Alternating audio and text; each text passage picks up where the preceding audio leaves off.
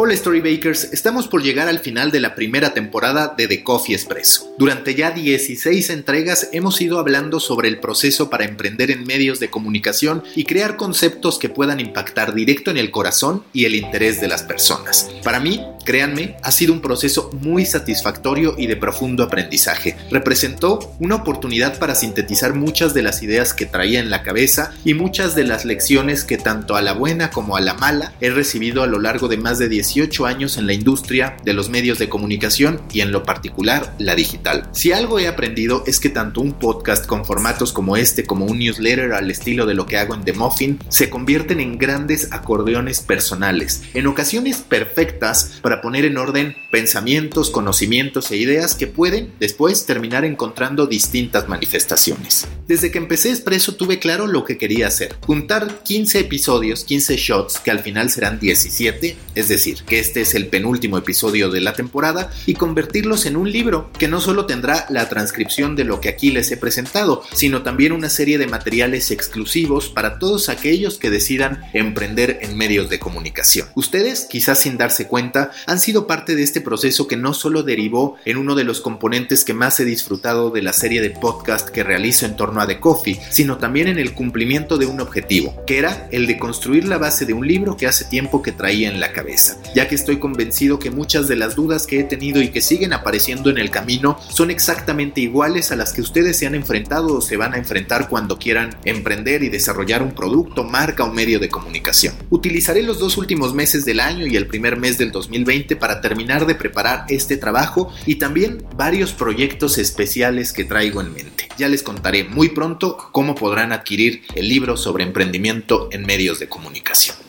Se dieron cuenta, mientras les contaba esto, ustedes se han convertido en mis cómplices. Me han ayudado con su tiempo e interés a construir no solo este espacio, sino una verdadera comunidad o tribu, como la llama Seth Godin.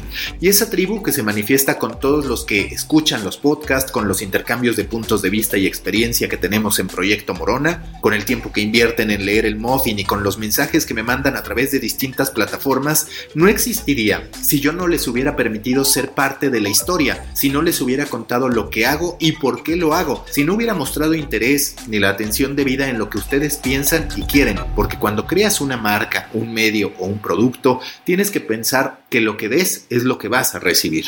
Ahora sí, es hora de tomarnos un espresso, shot 16. ¿Por qué es importante contar tu historia? No me digas que te importo, demuéstramelo. Haz algo más que hablar. Las palabras no me sirven. Todos esos conceptos tan propios de una relación amorosa aplican para la construcción de una relación con una audiencia a la que a partir de ahora llamaremos tribu. El de hoy será un episodio que podremos trasladar a cualquier aspecto de nuestra vida. Las relaciones superficiales entregan resultados igualmente superficiales. En la vida se entiende como todas aquellas interacciones incidentales que tenemos tanto en Instagram como en Facebook, por ejemplo, como en ya en un nivel más frívolo, también a través de las aplicaciones de citas como Tinder o Bumble.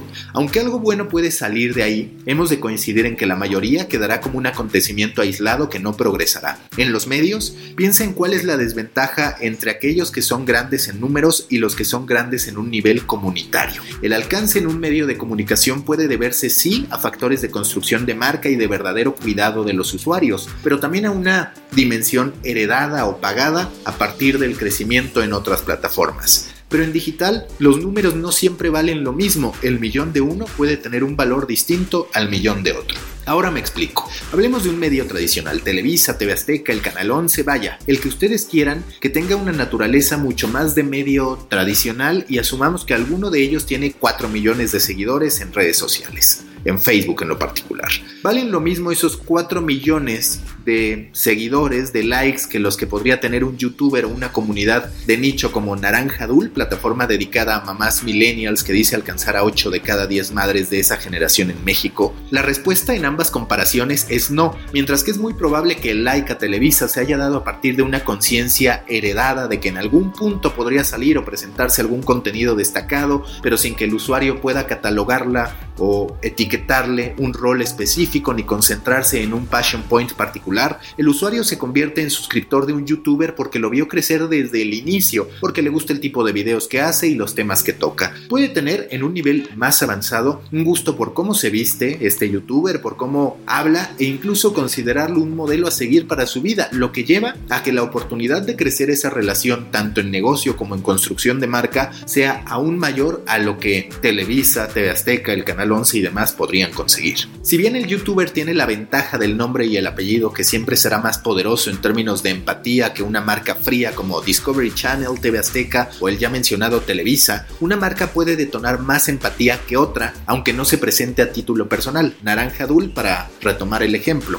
Un par de mamás decidieron emprender. Otras cuantas mamás conocieron la historia y se hicieron fanáticas de la marca. Y después trajeron a más y esas más trajeron a otras más y así sucesivamente hasta que esos millones de seguidores se conforman verdaderamente de fanáticos de la marca. Concepto mucho más amplio y rico en oportunidades que un like dado a una televisora solo porque se sabe que de cuando en cuando transmitirá un programa de interés, tendrá un breaking news o transmitirá en exclusiva un partido de fútbol. De los tres casos hay uno que está en desventaja cuando se trata de hacer y construir algo con los usuarios y a partir de ellos. En efecto, el más poderoso en este caso es el más débil, Televisa. Muchos no saben su origen ni les importa. A los que les importa puede que no les guste ese origen ni el rol que jugó durante diversas etapas de la vida social y política en México. Otros lo ven como algo tan general que no se pueden establecer lazos. No es la mejor opción en deportes por el simple hecho de que no es solo deportes aunque tenga como componente separado a tu DN. No es la mejor opción en noticieros porque detrás está toda una estructura que de manera natural entra en conflicto de interés con el negocio. No es la mejor fuente para conocer noticias de la industria del entretenimiento porque es juez y parte. Y así podríamos seguir enlistando las dificultades que tiene no solo Televisa, cualquier plataforma tradicional al intentar construir una relación de largo aliento y de verdadera pasión e involucramiento con sus usuarios. El youtuber, influencer o como lo quieran llamar y las comunidades de nicho llevan manos sobre esas grandes corporaciones al tener la capacidad de contar sus historias, de hablar de sus limitantes, lo que difícilmente puede pasar con los legacy media y exponer auténticamente sus deseos, objetivos y metas cumplidas. Si un día salieran conductores de TV Azteca a pedir dinero para seguir generando contenido, la respuesta de los usuarios y los medios no solo sería de rechazo, sino de enojo ante lo que considerarían un descaro. Si en cambio lo hace un youtuber o lo piden los líderes de una comunidad de nicho, el acercamiento y las necesidades se percibirán más cercanos para los usuarios, que tendrán mayores motivos para apoyar la causa. Uno de los grandes problemas al emprender y que además se presenta como algo muy arraigado en la cultura latinoamericana es el de buscar mostrarnos poderosos, con mucha solvencia económica y pretender que tenemos más respuestas que preguntas. En menor medida que en Estados Unidos, pero muchos medios de nueva generación han buscado atender y construir esas relaciones profundas a partir del alcance pagado con una inversión en Facebook, con adquisición de fanpages de terceros y hasta con bots que en el fondo no son más que un engaño al medio mismo que los terminó adquiriendo. En vez de tener la paciencia para ir construyendo relaciones que de forma gradual se vayan convirtiendo en más y más cómplices y enamorados de una idea que se ha convertido en realidad y que lucha por no acabar en la estadística de los emprendimientos fallidos. El mejor modo de involucrar a nuestro público es compartiéndole nuestra vulnerabilidad, nuestras expectativas y nuestras metas, tanto las que queremos alcanzar como las que nos hemos propuesto para seguir adelante con el siguiente nivel. Ya en anteriores expresos les he platicado sobre el método gamer que utilizo para cualquiera de mis emprendimientos. ¿A qué me refiero con el método gamer? A que ustedes mismos se coloquen niveles para decidir cuáles son los objetivos que quieren alcanzar y estructurar el orden en que irán atendiendo cada una de las etapas de su proyecto, idea o producto. Este método funciona sobre todo durante los primeros años. A veces tienes presupuesto fresco porque entró algún inversionista o porque tú mismo lo estás poniendo de tu bolsa, pero eso no significa que debas gastártelo todo. Para evitar esa tentación, necesitas ponerte metas claras y aprender a limitarte, lo que vas a conseguir si tú mismo decides el paso a paso, es decir, el nivel 1, el nivel 2, el nivel 3, que para tu proyecto representa el cumplimiento de objetivos tanto cuantitativos, que es lo ideal porque nunca quedará discusión si se logró o no, como cualitativos que pueden funcionar pero en los que necesitas ser muy cuidadoso para evitar un gran riesgo, engañarte. Me gusta este método por el orden que aporta, por la gamificación que ofrece, que no consiste en la celebración de absolutamente todo ni en la definición de una meta tan lejana que acabarás frustrándote los dos extremos. Pero también me gusta porque es la mejor forma de poder identificar esos momentos en que debes comunicarte con tu audiencia, contarle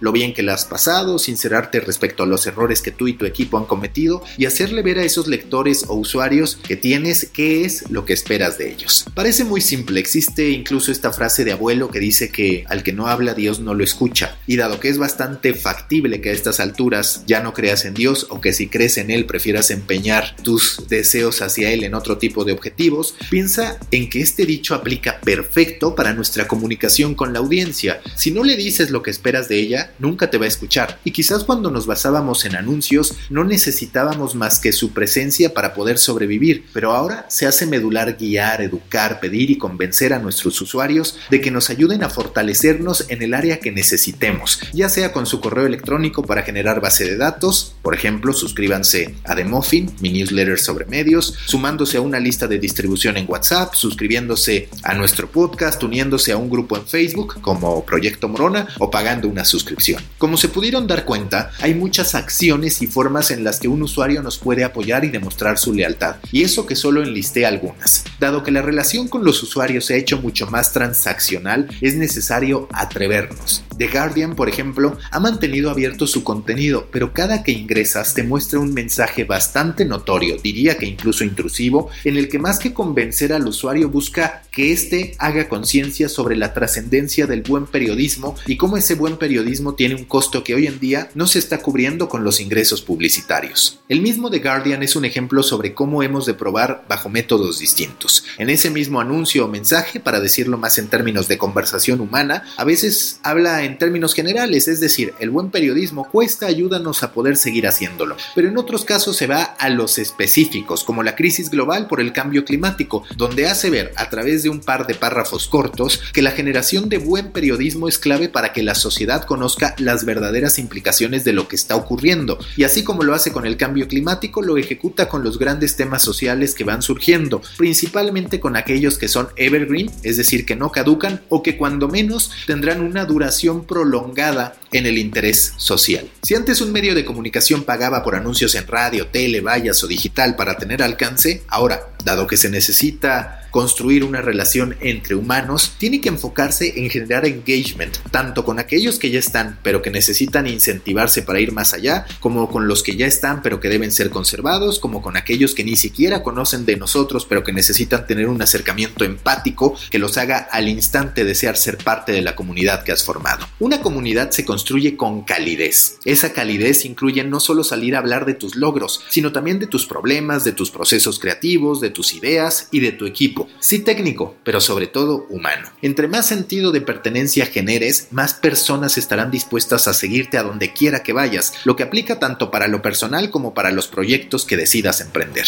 La apertura que tú entregues forma parte de tu estrategia fundacional. Puede que tu comunicación con los usuarios sea muy humana en el sentido de celebrar éxitos con ellos o de escribirles para buscar que realicen alguna acción. Pero hay algunos medios que van incluso más allá de ese storytelling detrás de su propia historia. Para que te recuerdo la importancia del método gamer. Cuenta tus éxitos y explica tus etapas. A la gente le gusta ser y sentirse parte de algo. Pero como te lo decía, eso no es todo. Algunos medios abren incluso sus finanzas para que sus suscriptores, miembros o donadores entiendan a la perfección cómo se gasta cada peso y cuál es el costo por área. Te menciono dos ejemplos de Correspondent, un medio holandés que se creó en 2013 y que tiene más de 60 mil miembros que mes a mes realizan aportaciones. Su éxito es tan grande que el 30 de septiembre de este año lanzó The Correspondent en su versión en inglés, que a través de una campaña de crowdfunding levantó 2.5 millones de dólares gracias a más de 50 mil miembros en 130 países distintos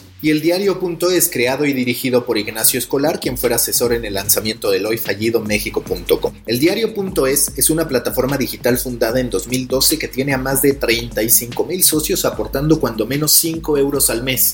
Y digo cuando menos porque desde el 2018 habilitaron la posibilidad de que aquellos socios, que es como les llaman, que quisieran aportar más, lo pudieran hacer. En ambos casos, la narrativa es de total apertura. Te digo lo que hago, te digo cómo lo hago, cuánto cuesta lo que hago y cuánto percibo por lo que hago. Hacerlo implica transparencia, implica también aceptar que los números te exhiban si es que no van del todo bien e implica sobre todo reconocer en los usuarios a entes pensantes, analíticos, a los que te debes y a los que no les puedes mentir ni fallar. La honestidad triunfa en los nuevos medios de comunicación, tanto si lo tuyo es una apertura que llega a lo económico, como el caso del diario.es y de Correspondent, como si lo tuyo es una creación de comunidad que no llega a ese nivel, debes recordar que este tipo de comunicación no permite mensajes automatizados ni distantes. Debes ser cálido, debes agradecer, debes reconocer, debes abrirte y debes sincerarte. Este approach es medular, por ejemplo, en podcasting. A veces no queremos expresar nuestras necesidades, puede que no nos guste estarle recordando a la gente que tenemos múltiples espacios disponibles para que nos contacten, a veces incluso podemos llegar a sentir que estamos metiendo demasiado ruido y entorpeciendo el consumo de nuestro podcast, pero hemos de reconocer que esa es justamente la vía por la que podemos extender nuestra relación con la audiencia. Los usuarios hoy reciben demasiadas invitaciones, demasiados mensajes pidiéndoles que hagan algo. Si nosotros no hablamos, eso usuarios no nos van a escuchar, no van a ser parte de lo que hacemos y no van a terminar ayudándonos a crecer nuestra marca, nuestro producto y si es el caso, nuestro periodismo a través de esta tribu. Mire el caso Radioambulante, empezó como un podcast para contar las historias de Latinoamérica. De ahí se convirtió en una app para gente que quiera aprender español a través de sus podcasts. Tienen clubes de escucha alrededor del mundo, ofrecen cursos para entender el método con el que ellos elaboran sus historias y han abierto un programa de membresías con distintos niveles que van desde lo más básico, que es una ilustración digital, hasta poder consumir los contenidos antes que nadie, tener pláticas telefónicas con miembros del equipo de Radioambulante, la oportunidad de leer los créditos y recibir productos de su tienda virtual. Todo eso no habría sido posible sin que Radioambulante hubiera contado su historia de forma humana desde el principio, explicando sus tiempos, sus procesos, reconociendo que aunque sus historias dan la vuelta al mundo y tocan el corazón y la atención de las personas, el dinero no caía del mismo modo y buscando que la gente creara conciencia sobre el costo de contar buenas historias. Imaginen si no necesitan apoyo cuando cada episodio cuesta 5 mil dólares. Lo que me gusta de Expreso y del resto de mis podcasts es que les he ido contando mi historia. Yo, como radioambulante, como de correspondent, como el diario.es, aprecio todo lo que puedan y decidan hacer para reconocer este tipo de contenido y a esta persona. ¿Cuál es mi siguiente nivel? El libro que próximamente les presentaré sobre emprendimiento en medios de comunicación. Eso y varias cosas más. Recuerden que los espero también en Proyecto Morona, grupo en Facebook para pequeños creadores de grandes ideas, ya somos más de 440, y en mi newsletter de Muffin, más de 2500, pueden suscribirse a través de storybaker.co, así sin M, diagonal de guion medio Muffin, storybaker.co, diagonal de guion medio Muffin. Storybakers, hasta aquí el shot 16 del Expreso. Nos escuchamos en la próxima gran historia que tengamos por contar.